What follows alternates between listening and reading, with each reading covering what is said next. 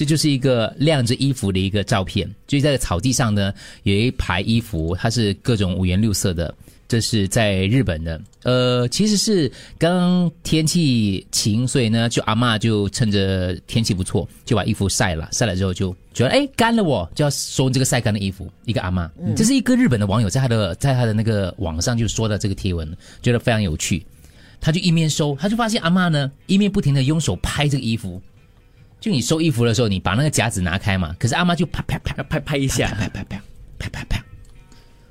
因为他阿妈已经有失智症了，所以每次在收这些晒干的衣服的时候，一面收就一面不停的用手拍打衣服，啪啪啪啪啪啪，然后再拆那个夹子，啪啪啪啪啪啪，再拆那个夹子，一件一件的收，一件件的拍，一件件的收夹子，一件件的把衣服收起来。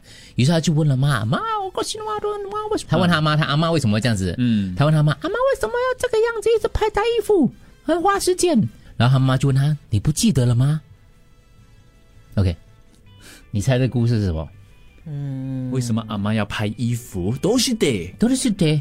哇，你连日文都会啊？你不要唬我嘞！哎呀，我哥嘞，西马可罗诺。因为这个网友就说了，原来在他小的时候呢，他曾经帮阿妈收衣服的时候，不小心被停在衣服上的蜜蜂蛰伤了手。从那个时候开始，阿妈收衣服都会拍一遍衣服，再拿给他，以免他的宝贝孙女被叮到。现在即使是阿妈得了老人失智症，什么都忘记了。可是这种保护他的小孙女的这个行动，他还是记得，他就是这个动作就是已经锁定在里头了，所以叭叭叭叭叭就收，不不不不不收。然后说你看了很久，忍有一天忍不住问他妈妈，他妈妈在跟他解释说：“你不记得了吗？以前你给蜜蜂叮啊。”所以阿妈从那个时候开始，他就叭叭叭叭叭叭叭叭叭叭叭。